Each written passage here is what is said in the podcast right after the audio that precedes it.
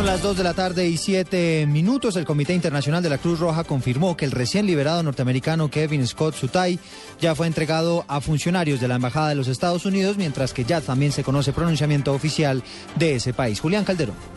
Así es, Eduardo, el ex marino estadounidense Kevin Scott Sute, quien fue liberado esta mañana por la guerrilleras FARC, ya está en manos de una comisión del gobierno de Estados Unidos. Así lo confirmó Jordi Reich, jefe de la delegación del Comité Internacional de Cruz Roja en Colombia. Sobre las once y media de la mañana eh, lo, entregamos a representantes de la Embajada de los Estados Unidos y a partir de ahora, pues no, no, ya, no, ya no está en nuestras manos, no sé dónde está. A partir de ahora su programa queda en manos de, de esa embajada eh, que van a determinar pues si se va al hospital o si se tiene un chequeo médico o no, cuándo se regresa a su país, etcétera. Mientras el gobierno estadounidense decide si Kevin Scott viaja directamente a su país o permanece en Colombia para chequeos médicos, se conoció un pronunciamiento del secretario de Estado de Estados Unidos, John Kerry, quien agradece al gobierno de Colombia por los esfuerzos para la liberación de este ciudadano. También agradecen a CICR y a los gobiernos de Noruega y Cuba, quienes hicieron parte de la comisión que recibió a su de manos de las FARC. Julián Calderón, Blue Radio.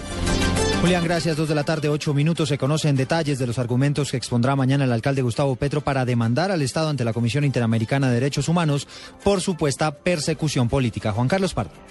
Así es, Eduardo, buenas tardes. La Comisión Interamericana de Derechos Humanos será la encargada de revisar la demanda que interpondrá mañana lunes el alcalde de Bogotá, Gustavo Petro, en cuanto tiene que ver con las pocas garantías que él tiene como mandatario de la capital del país para ejercer su cargo público frente a disposiciones de la Procuraduría General de la Nación.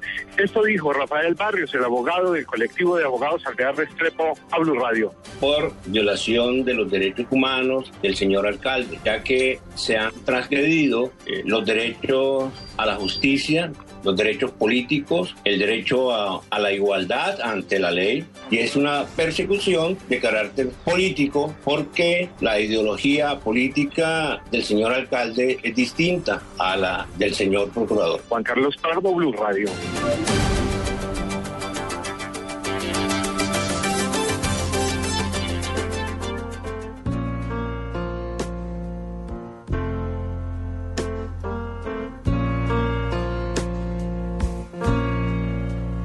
Just a perfect day. Dos de la tarde y diez minutos, diez minutos escuchan ustedes a Low Reed, músico estadounidense, una leyenda del rock de los años 60, quien lamentablemente falleció en las últimas horas. Los detalles los tiene Miguel Garzón. El cantante estadounidense Lou Reed, ex líder de The Velvet Underground, falleció hoy, según confirmó la revista Rolling Stones, a los 71 años. Hasta el momento no se ha establecido la causa de la muerte de este legendario músico, recordado por componer varias de las canciones más emblemáticas que pasaron a la historia del rock, como Rock and Roll, Sweet Jane o I'm Waiting for the Man.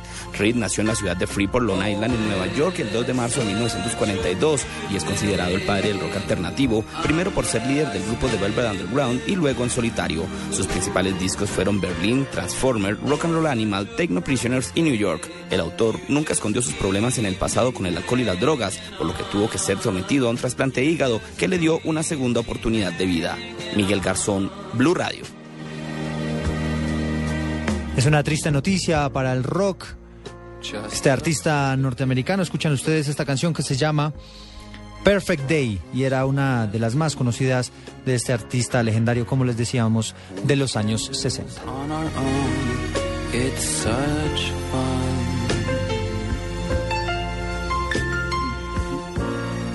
Son las 2 de la tarde y 11 minutos. Vamos a retornar a información nacional porque el gobierno asegura que es fundamental aumentar la cantidad de especialistas para mejorar la atención en salud del país. Los detalles desde Pereira con Freddy Gómez. Aseguró el ministro de la Salud Alejandro Gaviria en Pereira que lo que se busca en muchos departamentos es que existan pocos especialistas y así aumentar el precio en cada una de las citas o en las intervenciones quirúrgicas. En ese sentido lo que tenemos muchas veces es un esfuerzo tal vez no concertado, pero sí importante que tenemos que mirar de restringir la oferta de especialistas para aumentar el precio. Eso genera barreras de exclusión y eso no es del todo favorable para nuestro sistema de salud. Aseguró además el ministro Gaviria que con la reforma a la salud lo que se busca es que puedan existir más especialistas en los distintos departamentos. Desde Pereira, Freddy Gómez, Blue Radio. Noticias contra reloj en Blue Radio. Son las 2 de la tarde y 12 minutos. Noticia en desarrollo. La Agencia Nacional de Inteligencia de Estados Unidos aseguró que en ningún momento el presidente de Estados Unidos, Barack Obama, había sido informado de un eventual espionaje a la canciller alemana Angela Merkel, con lo cual desmiente información de prensa alemana. Estamos atentos a las investigaciones que adelantan las autoridades en el departamento de Córdoba para establecer las causas de un accidente ocurrido en San Pelayo que le cobró la vida a tres adultos y dos niños. Y las cifras son los ocho goles que ha marcado Radamel Falcao García con la camiseta del Mónaco. El goleador, el goleador marcó hoy uno de los tantos con los cuales su equipo venció al Lyon en la Liga Francesa. Ampliación de estas y otras noticias en blurradio.com. Sigan con Blue Radio.